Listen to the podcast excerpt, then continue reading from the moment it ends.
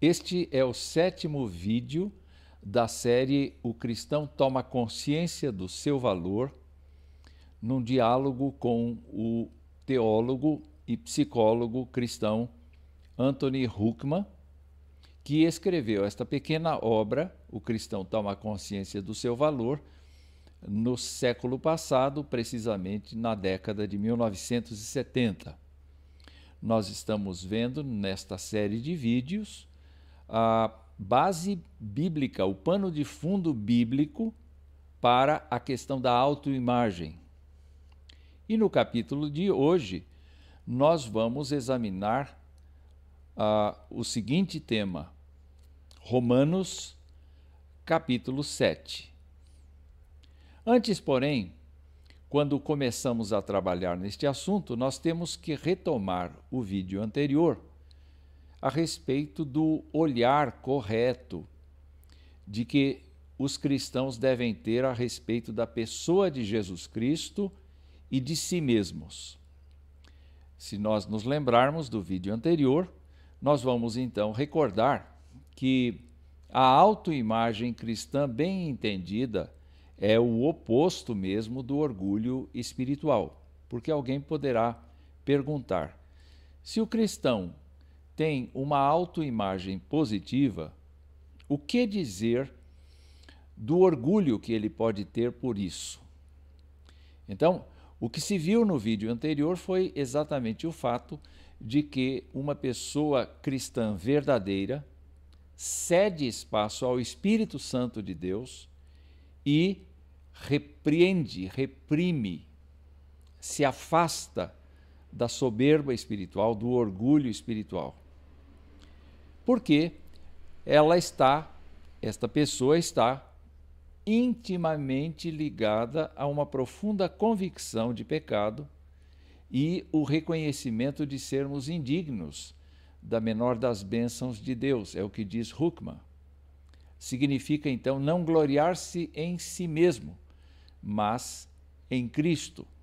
Esta forma de pensar é especialmente proveniente da mentalidade do apóstolo Paulo na sua postura de não se gloriar na força, porque ele sabe que a força vem de Deus, o querer e o efetuar vem de Deus. A graça de Deus basta. Então, Paulo dizia que ele se gloriava nas fraquezas que tinha. Isto significa que, embora reconhecesse o seu pecado, o fato de ter sido um perseguidor da igreja, o apóstolo Paulo, na verdade, estava de bem com a vida, justamente pelo fato de reconhecer que Deus tinha feito morada nele. E isto o, fazia um novo homem que vivia a partir da fé. Ele dizia: Para mim, o viver é Cristo. Já não sou eu quem vive. A vida que eu agora tenho, tenho-a na fé do Filho de Deus, o qual me amou e se entregou por mim. Neste vídeo de hoje, nós vamos então nos referir a Romanos capítulo 7 é uma passagem muito importante e que está sujeita a diversas interpretações, justamente por conta do fato de que as pessoas às vezes dizem Paulo está falando de si mesmo. Ou então, numa outra posição, Paulo está falando de uma pessoa qualquer. Huckman naturalmente tem uma posição definida a respeito de quem o apóstolo Paulo está falando aqui.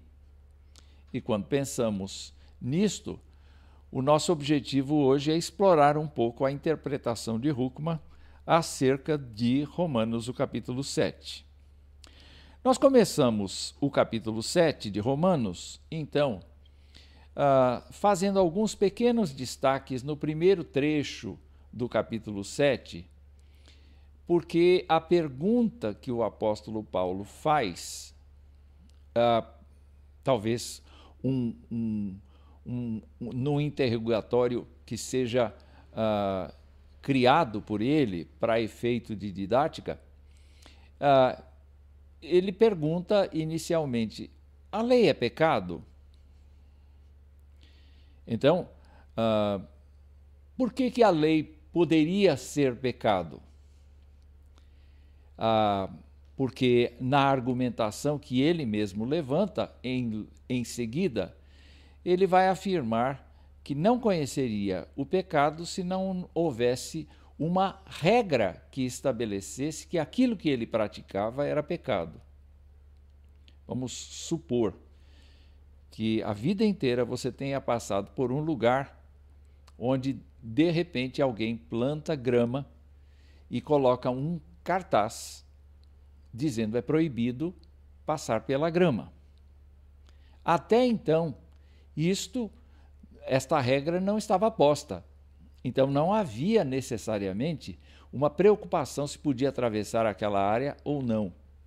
Mas a partir do instante em que foi plantada a grama e a plaquinha foi colocada, houve um grito na sua consciência e na minha consciência de que nós não podemos mais atravessar isto aí. E se nós o fizermos como fazíamos antigamente, agora nós estamos infringindo uma regra e com isso nós estamos pecando. Então, Paulo esclarece que a lei não é pecado, de modo algum. Mas Paulo afirma que o conhecimento do pecado veio por intermédio da lei. Mais do que isto, o pecado se apropriando da lei despertou em Paulo e ele fala em mim, toda sorte de concupiscência. Ou seja, ainda que ele seja o personagem central da narrativa, ele está generalizando a coisa e demonstrando como é que o ser humano uh, acaba tendo no seu coração o despertamento da fraqueza. O despertamento da fraqueza, o despertamento do pecado, vem justamente por nós sabermos que aquilo é errado de se fazer. Então, uh, ele mostrou claramente que o pecado sem a regra estaria morto. É o que ele afirma aqui. Mas quando a lei veio, quando a vontade de Deus, a nossa santidade, uh, um caminho absolutamente coerente com a santidade de Deus, ele diz que, vindo este preceito, reviveu o pecado, quer dizer, o pecado cresce de conceito, o pecado cresce de, de valor, de conhecimento, e diz ele: Eu morri. E novamente ele insiste, assim como foi anteriormente, que o pecado prevaleceu-se do mandamento e enganou Paulo, ou enganou o sujeito e matou o sujeito. Com isto, Paulo isenta a lei de qualquer uh, uh, situação em que ela possa dizer: não, a lei me faz pecar. Não, a lei não faz pecar. A lei faz a gente saber a verdade dos fatos. A lei aponta para aquilo que Deus deseja que seja feito. Então ela é santa. Ela tem a finalidade de demonstrar a santidade de Deus. Mas ela acaba denunciando o pecado. E o pecado, se aproveitando da lei, faz com que, então, nós sejamos absolutamente mortos, condenados. O apóstolo então prossegue, e é aí que entra o trecho principal discutido por Huckman, que vai uh, nos ajudar nesta hora a responder esta pergunta que está aí do lado. Se um cristão tem que ter uma autoimagem positiva, e tudo parece muito bom, até aqui nós vimos que Deus usa da sua misericórdia, usa da sua graça. Mas como é que fica Romanos 7? Porque o apóstolo Paulo vai fazer um contraste aqui. A lei é espiritual, o ser humano é carnal, vendido à escravidão do pecado. O ser humano, Paulo afirma, nem mesmo compreende o seu modo de agir, pois não faz o que prefere, e sim o que detesta. A pergunta que Huckman quer responder é a seguinte: mas Paulo está falando de si mesmo porque ele está falando na primeira pessoa do singular. Nem mesmo compreendo o meu próprio modo de agir, pois não faço o que prefiro e sim o que detesto. Está falando dele? Ou está falando de alguém hipoteticamente? Bom, vamos prosseguir. Ele afirma mais embaixo: Eu sei que em mim, isto é, na minha carne, na minha natureza pecaminosa, não habita bem nenhum, pois o querer o bem está em mim, mas não o fazê-lo. Ou seja, existe uma guerra. Uma guerra em que a consciência é constantemente ferida pelas ações, pelos pensamentos, pelas palavras que vão contra aquilo que é bom, contra aquilo que é desejável, contra aquilo que nós gostaríamos de ver acontecendo. E, de novo, ele repete o conceito dizendo: Eu não faço o bem que prefiro, mas o mal que eu não quero, esse faço. E aí então ele demonstra toda a impotência diante da lei que tem uma natureza espiritual, como eu disse, e que mostra com toda clareza a vontade de Deus. Então, de jeito algum, o apóstolo Paulo está dizendo que a lei é, é pecaminosa, mas ele está demonstrando que ele, a pessoa que está na primeira pessoa do singular aí, é uma pessoa impotente diante da lei. Mais embaixo, ele vai dizer: ao querer fazer o bem, encontro a lei que o mal reside em mim. Então, no tocante ao homem interior, diz ele, tenho prazer na lei de Deus, mas vejo nos meus membros outra lei que, guerreando contra a lei da minha mente, me faz prisioneiro da lei do pecado que está nos meus membros. E ele chega à triste conclusão de que é um homem desventurado. Isso não é uma boa autoimagem, não é uma autoimagem positiva, mas é uma autoimagem negativa. E ele faz a pergunta: Quem me livrará do corpo desta morte? Mas ele, ao mesmo tempo, dá graças a Deus. Por quê? Porque, uh, ainda que ele tenha esta luta interior de mim mesmo com a mente, eu sou escravo da lei de Deus, mas segundo a carne da lei do pecado, ele vai, a partir de agora, trabalhar muito mais intensamente no capítulo 8 aquilo que é necessário para que o ser humano crente em Cristo tenha sim uma autoimagem positiva. Então, a pergunta que eu tenho aqui: será que esta passagem descreve a situação da pessoa regenerada? É a descrição da vida cristã normal? Huckman, naturalmente, tem um olhar que se afina com outros teólogos e, com certeza, está uh, contra a, a outra posição que afirma que isto é uma descrição real do que o apóstolo Paulo sente, do que o apóstolo Paulo vive. Huckman discorda de que Paulo esteja falando de si mesmo, porque ele demonstrou pelos textos anteriores que nós estudamos a ideia de que é necessário nós focarmos toda a atenção uh, para efeito de imagem de autoimagem no que Jesus Cristo fez pelo crente. Jesus Cristo libertou da culpa do pecado e da condenação. É conveniente para o crente viver do jeito de Romanos 7? Então, o que temos aqui?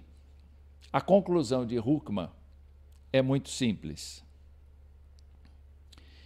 Eu penso, diz ele, que o que temos aqui em Romanos 7, de 13 a 25, é uma descrição não do homem regenerado, mas do homem não regenerado que está tentando enfrentar o pecado apenas com a lei, sem o poder do Espírito Santo.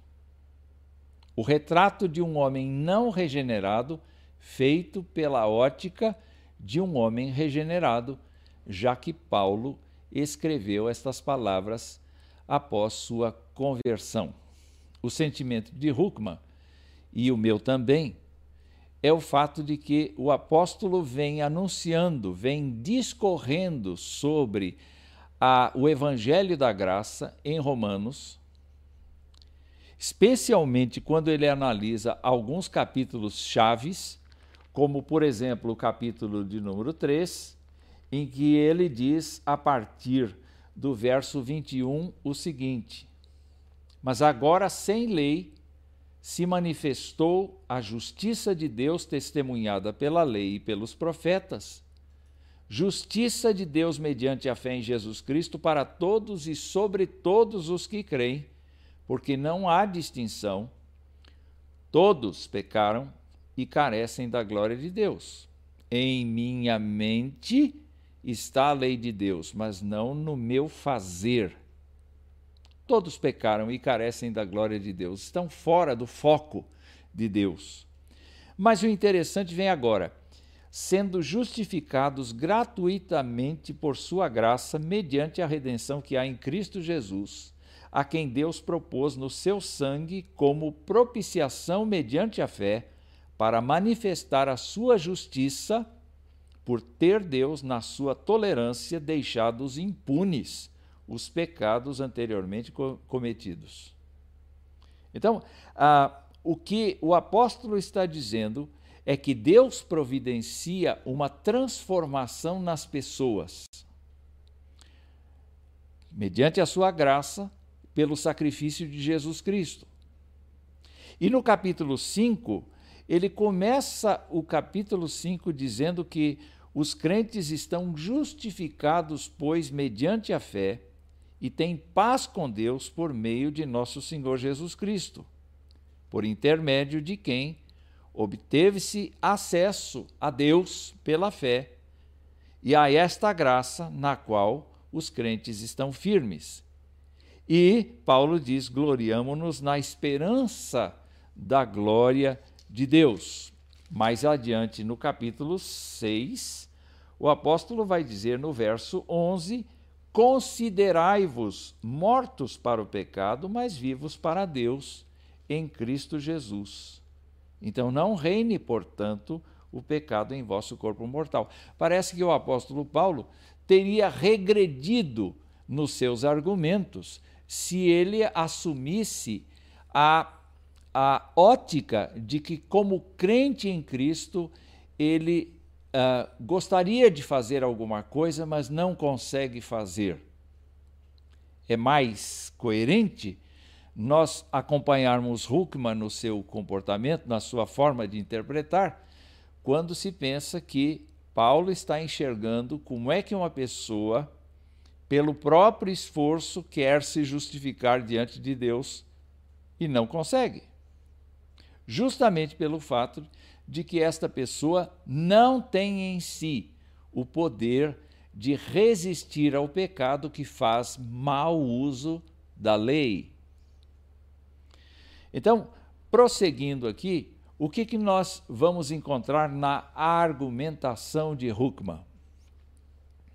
Ah, Huckman pega o trecho de uh, Romanos capítulo 7, versículo 5, que é anterior, portanto, a discussão que nós estamos tendo aqui, e diz assim: porque quando vivíamos segundo a carne, note os verbos que Paulo usa aí. Quando vivíamos segundo a carne, as paixões pecaminosas postas em realce pela lei operavam em nossos membros a fim de frutificarem para a morte. Não é? Então, se você olhar para o início do texto, Paulo pergunta: acaso o bom se me tornou em morte? De modo nenhum. Pelo contrário, o pecado, para se revelar como pecado por meio de uma coisa boa, que é a lei, causou-me a morte, a fim de que pelo mandamento se mostrasse sobremaneira maligno. Então, assim como a lei não tem o poder de salvar ninguém, porque ela mostra o padrão exigido, todavia, a lei tem o poder então de demonstrar que o pecado é totalmente maligno, porque demonstra claramente a nossa incompetência de cumpri-la, de fazer a vontade de Deus. Mas você pode pensar naquilo que Paulo escreveu, porque quando vivíamos segundo a carne, as paixões pecaminosas postas em realce pela lei, quer dizer, a lei serviu para uh, serviu como lente para denunciar o pecado, não é? E demonstrar que nós tínhamos isso correndo nas nossas veias. E aí temos, então, a fim de frutificarem para a morte. Então, Huckman interpreta que Paulo, ao escrever Romanos 7, de 13 a 25, onde está dito que não compreende o próprio modo de agir, não faz o que prefere e sim o que detesta, o que, que ele está mostrando? Ele está mostrando aquilo que nós vemos em Romanos 7, 5. Romanos 7, 5 se encaixa com o trecho de Romanos 7, de 13 a 25. E assim, então, ah, o pecado, para se revelar como pecado por meio da lei, causou a morte. Então, olha só, ao querer fazer o bem, encontro a lei que o mal reside em mim. No tocante ao homem interior, tenho prazer na lei de Deus, mas vejo nos meus membros outra lei. E assim, isto não se referiria a pessoas que já saíram da vida antiga e que já crucificaram o velho homem com Cristo. Mas isso está diretamente ligado, então, à pessoa que tenta, pelas suas próprias forças, conseguir a aprovação de Deus. O argumento de Paulo vai mostrar que uma pessoa que tenta, por todos os meios, satisfazer a Deus, sozinha, não o satisfaz. Por quê? Porque não está nela a competência, a capacidade de fazer aquilo que Deus determina. Então, o apóstolo, ao falar aqui em Romanos, no capítulo, no, no versículo 5, ele diz exatamente disto. Quando vivíamos segundo a carne, as paixões pecaminosas postas em realce pela lei operavam em nossos membros. É assim que funciona. Quando nós ainda estamos sem Jesus Cristo, por mais éticos, por mais uh, uh, eficientes na obediência à lei, nós vamos sempre encontrar e confrontar o nosso real estilo de vida.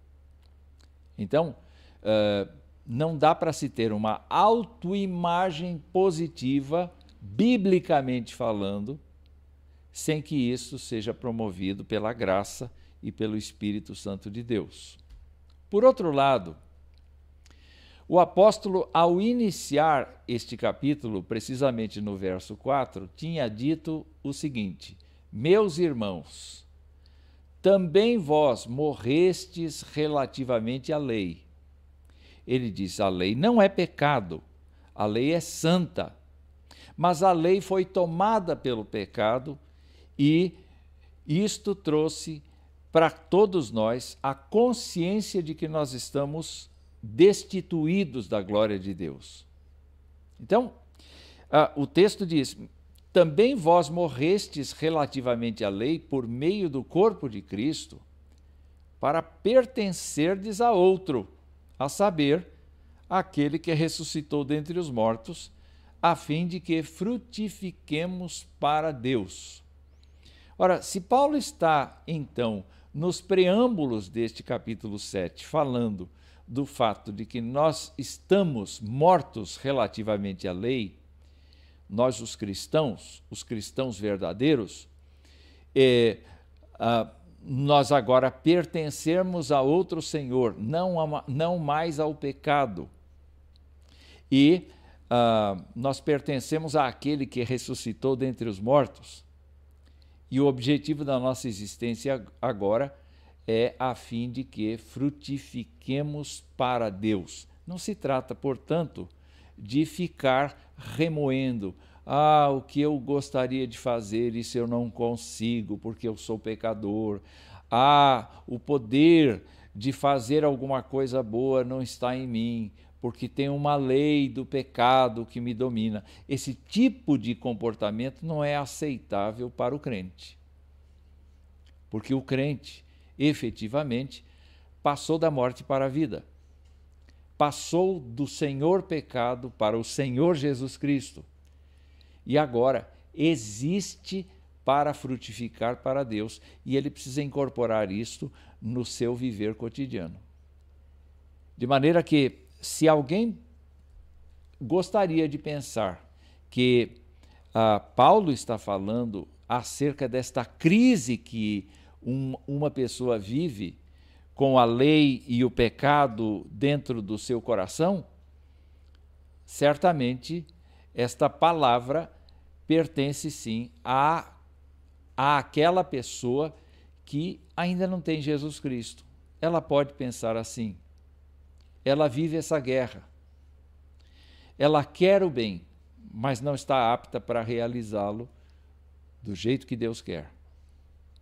Enquanto que o crente já foi libertado do velho estado, foi colocado no estado da graça e por conta disso ele deve frutificar para Deus. É a sua missão. Então, quando continuamos a Huckman sugere que o capítulo 7, o versículo 6, que está aí, uh, seja totalmente relacionado com o capítulo 8 e não com o capítulo 7. Porque temos o seguinte: no verso 6 do capítulo 7, nós temos: Agora, porém, libertados da lei, estamos mortos para aquilo a que estávamos sujeitos de modo que serviremos em novidade de espírito e não na caducidade da letra. Nós não vamos servir a Deus obedecendo a lei.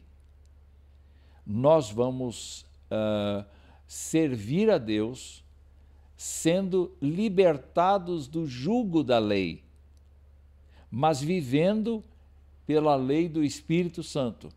E o apóstolo mostra isso no capítulo 8 de uma maneira muito clara. Nenhuma condenação há para os que estão em Cristo Jesus. Ainda que nós tenhamos consciência de que a vida espiritual é uma batalha constante, porque o espírito milita contra a carne e a carne milita contra o espírito, para que não façamos a nossa vontade, ah, o que fica claro é que ao invés da pessoa dizer assim: ah, eu, eu, eu não consigo, eu quero fazer a vontade de Deus, mas não consigo, o apóstolo diz: nenhuma condenação há para os que estão em Cristo Jesus. Quem está em Cristo Jesus está livre desta condenação. Por quê? Porque a lei do Espírito da vida em Cristo Jesus te livrou da lei do pecado e da morte. Em outras palavras, não existe pessoa que efetivamente tenha sido libertada por Jesus Cristo do pecado e da morte, da lei do pecado e da morte, e ainda esteja vivendo nesta situação. Ah, o que eu gostaria de fazer, eu não consigo porque o pecado me domina. Então, uh, o apóstolo diz mais adiante que pessoas crentes não andam segundo os ditames da velha natureza, da natureza carnal. O modo de olhar a vida é espiritual, é de discernir os tempos e as situações, é de buscar saber o que Deus pensa a respeito de uma determinada situação e viver de acordo com esta perspectiva divina. Porque o que está dentro do crente agora não é meramente a exigência da lei, mas é mais do que isso, é a presença do Espírito Santo de Deus. E é pelo Espírito Santo de Deus que uma pessoa, dependendo dele, vivendo para ele, em novidade de espírito e não na caducidade da letra, que a pessoa obedece à lei sem pensar que está obedecendo à lei. Então é interessante nós observarmos aqui que ah, pessoas que andam segundo o Espírito cumprem o preceito da lei, sem ficar ah, atrelados a regras.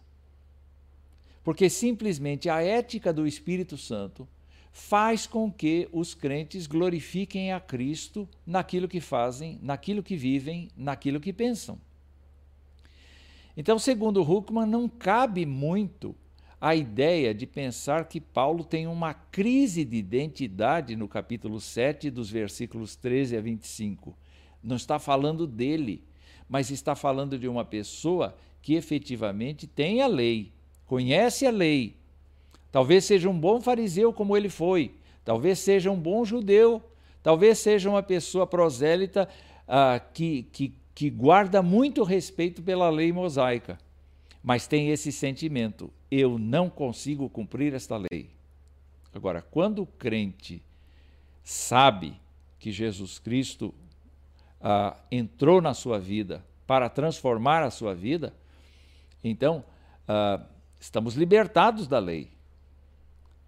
Estamos mortos para aquilo a que estávamos sujeitos, diz o texto e estamos principalmente vivendo segundo o Espírito. E Paulo reforça esta ideia: os que se inclinam para a carne cogitam das coisas da carne, mas os que se inclinam para o Espírito, das coisas do Espírito. Tudo isso significa, então, a seguinte proposição de Huckman. O capítulo 7, o versículo 5 pode ser aplicado ao parágrafo que vem em seguida, a partir dos versos 13 até 25. Mas o versículo 6 do capítulo 7, Romanos 7, 6, não fala, não vai para este contexto imediato do capítulo 7, de 13 a 25, mas vai sim para o contexto de Romanos, capítulo 1, de 1 até 11. Então, Paulo vai demonstrar aqui o fato de que as pessoas que estão nessa condição de somente obedecer à lei podem ter esses sentimentos negativos, mas o crente não pode. O crente não deve.